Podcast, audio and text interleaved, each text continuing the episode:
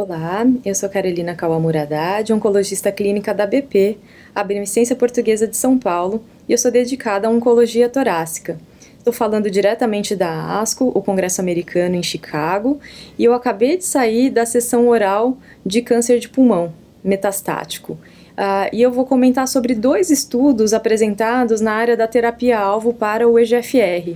Então, o primeiro estudo foi o estudo Relay, um estudo uh, de fase 3 que comparou a combinação de erlotinib com ramucirumab ou erlotinib com placebo, e esses pacientes tinham a mutação do EGFR, e o que se viu foi um ganho de sobrevida livre de progressão, favorecendo a combinação do TKI com o antiangiogênico, mas esse benefício, um dado ainda que não é totalmente maduro, mas aparentemente não se traduzindo num benefício de sobrevida global, e as custas também de maior toxicidade relacionada ao antiangiogênico, especialmente hipertensão. Um terço dos pacientes descontinuaram o tratamento no grupo da combinação por conta dessa toxicidade, principalmente é, a hipertensão. Vale a pena lembrar que esses pacientes eram bem selecionados, eram pacientes sem metástases cerebrais, né, então um grupo de melhor prognóstico, mas a gente viu um ganho de sobrevida livre de progressão que não se traduziu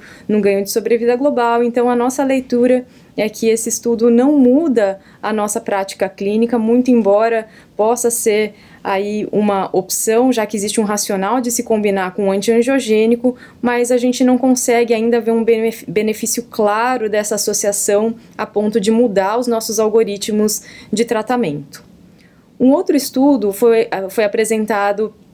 é, pela equipe da Índia, uma instituição indiana, que conduziu um estudo avaliando pacientes com mutação do EGFR e que receberam gefitinib, combinado ou não a quimioterapia com platina e pemetrexed, e aos moldes do estudo japonês que havia sido apresentado na ASCO do ano passado. E esse estudo foi bastante interessante porque ele corroborou os dados anteriormente apresentados. Então, além de uma taxa de resposta bastante elevada, que já era de se esperar, nós vimos um ganho significativo de sobrevida livre de progressão, mas também de sobrevida global, com a mediana ainda não atingida para o grupo que recebeu o gefitinib com a quimioterapia. Então, talvez esse seja um caminho futuro. Estudos estão em andamento avaliando outros inibidores de próxima geração com a quimioterapia, mas fato é que essa estratégia chama bastante a nossa atenção, principalmente por esse significativo ganho de sobrevida global.